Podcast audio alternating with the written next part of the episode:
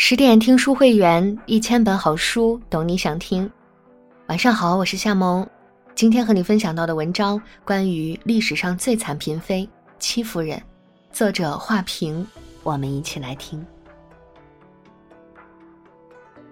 甄嬛传》里有个情节，复宠后的甄嬛对曾经羞辱过她的富察贵人讲了一个故事，然后富察贵人就吓疯了。这个故事就是让人毛骨悚然的人质事件。故事的主角戚夫人是刘邦最宠爱的嫔妃。刘邦死后，她被吕后砍断四肢，挖出眼睛，割去舌头，灌哑喉咙，熏聋耳朵，然后丢弃茅厕，任其痛苦死去。下场凄惨，不可想象。吕后的儿子刘盈得知这人不人鬼不鬼的东西竟是曾经千娇百媚的戚夫人后，吓得大病了一场，从此无心国事，年纪轻轻就去世了。结局悲惨的戚夫人引发了人们的广泛同情，世人纷纷唾骂吕后凶残狠毒。然而，抛却个人情感因素，吕后固然心狠手辣，但戚夫人自己能力配不上野心，才是她一生悲剧的真正根源。刘邦和戚夫人的相遇颇有传奇色彩。相传，刘邦在一次战败后被楚军追捕，他逃到一家农舍，一对妇女把他藏在枯井之中，才躲过一劫。劫后余生的刘邦拜谢这对妇女时，却意外地发现这家的女儿清新秀丽，十分貌美。于是刘邦表明身份，请求老汉把女儿嫁给他，并承诺以后一定会给个名分。从此，戚夫人就侍奉刘邦左右，备受宠爱。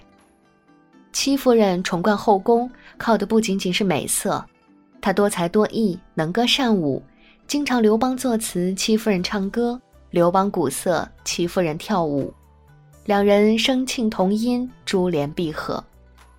戚夫人擅长跳翘袖折腰舞，长袖飘飘，柳腰弯折，刘邦每次都看得如痴如醉。一有空就和戚夫人共享歌舞。晚年的刘邦几乎一刻也离不开戚夫人。一次，御史周昌进宫汇报工作，正赶上吃饭时间，恰巧碰见刘邦怀抱戚夫人用餐，尴尬的赶紧退出。戚夫人得宠，她的儿子也备受刘邦喜爱，取名刘如意，如意如意，如我所意。并且刘邦不止一次在公众场合说“如意累我”这样的话，刘如意小小年纪就被封为赵王，母子胜券正隆。时间长了，戚夫人渐渐不把年老色衰的吕后放在眼里，并且想利用刘邦的宠爱，力图让自己的儿子成为太子。只是可惜，那时候年轻的戚夫人并不懂得，更换太子这样的国家大事，单凭帝王的宠爱是远远不够的。刘邦第一次在朝堂上提出废立太子一事时，无疑扔出一颗重磅炸弹，引起朝野巨大震动。废长立幼是国之大计，且太子为人仁孝，并无过错，哪能说废就废呢？不少大臣以死相见，坚决反对刘邦废除刘盈，立刘如意为太子。戚夫人一看事情受阻，她不去笼络大臣，也不去培养亲信，天真的以为搞定刘邦就能搞定一切。他加紧速度给刘邦吹枕头风，哭哭啼啼装可怜相。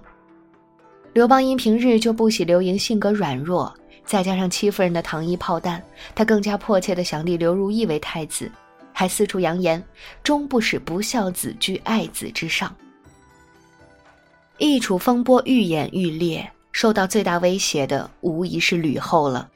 这位跟随刘邦打天下、几次出生入死、坚毅果敢的女人。也感到恐慌和害怕了。有一次，刘邦又在殿中和大臣商议废太子一事，吕后躲在一旁偷听，听见周昌激烈的反对刘邦废长立幼，吕后深受感动，竟然在周昌下殿的时候俯地跪谢，并感激地说：“今天如果不是您出面，太子的地位恐怕难以保全。”皇后跪谢大臣。这在中国几千年的历史上也仅此一例。戚夫人把强悍的吕后逼到了绝境，吕后对她的恨意可想而知。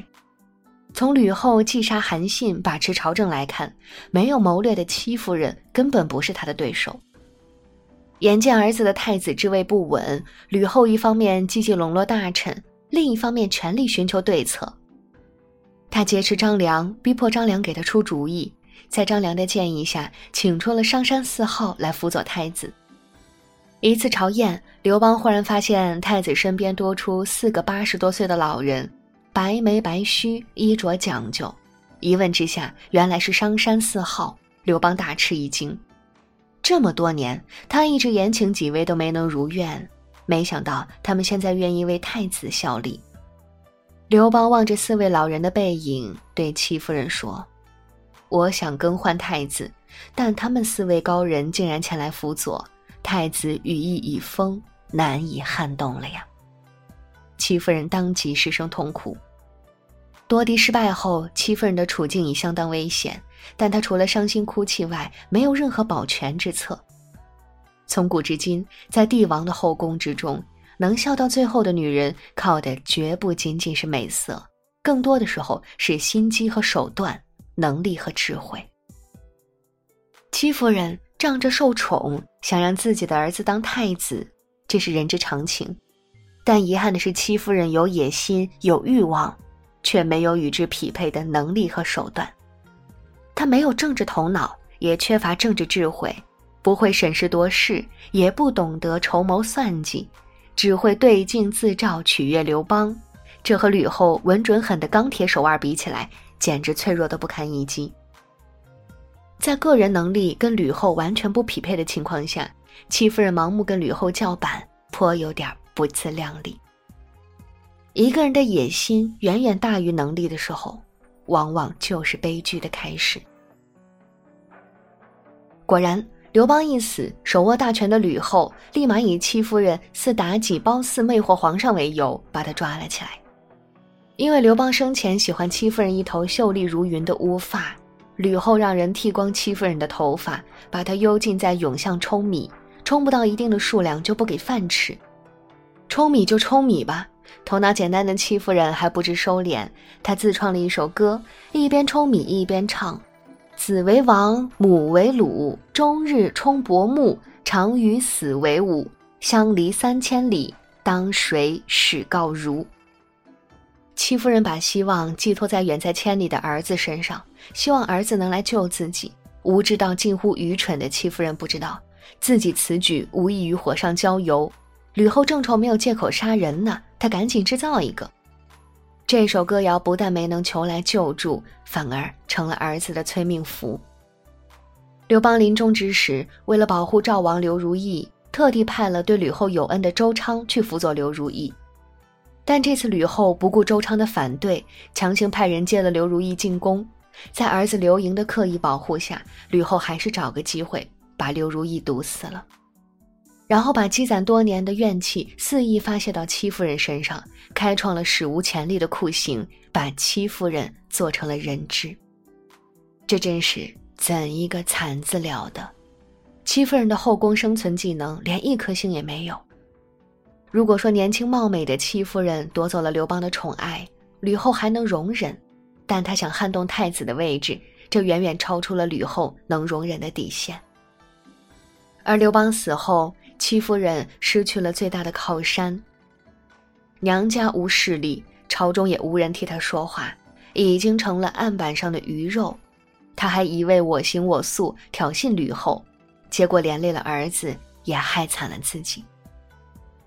除了没有政治头脑，戚夫人也缺乏必要的生存智慧，不懂得放低姿态，韬光养晦，没实力还自以为是，最终加速了自己的灭亡。能力配不上野心，如同饮鸩止渴，毁掉的是自己的人生。戚夫人的一生，除了短短数年得到刘邦的宠爱，过了一段幸福快乐的日子外，整体来说是很悲惨的。他野心勃勃，知道自己想要什么，却不知道怎样成为自己想成为的人，做成自己想做的事。能力和欲望之间差距太大，结果掉进了欲望的漩涡。卢梭说：“欲望是你想象的世界，而你的现实处境是真实的世界。欲望的世界没有界限，但是现实世界是有天花板的。二者之间的差异，才造成了你的种种烦恼和痛苦。人生在世，一定要认清自己，明白自己的能力和境遇匹配什么样的生活，不好高骛远，也不妄自菲薄，接受和享受现状的同时，又一步步脚踏实地往更远的地方走去。不被欲望牵着鼻子走。在能力和欲望之间寻求一个平衡点，这样才能把握好人生方向。好啦，今天的文章就和你分享到这里，更多美文请继续关注十点读书，也欢迎把我们推荐给你的朋友和家人，一起在阅读里成为更好的自己。我是夏萌，感谢你的收听，我们下期再见。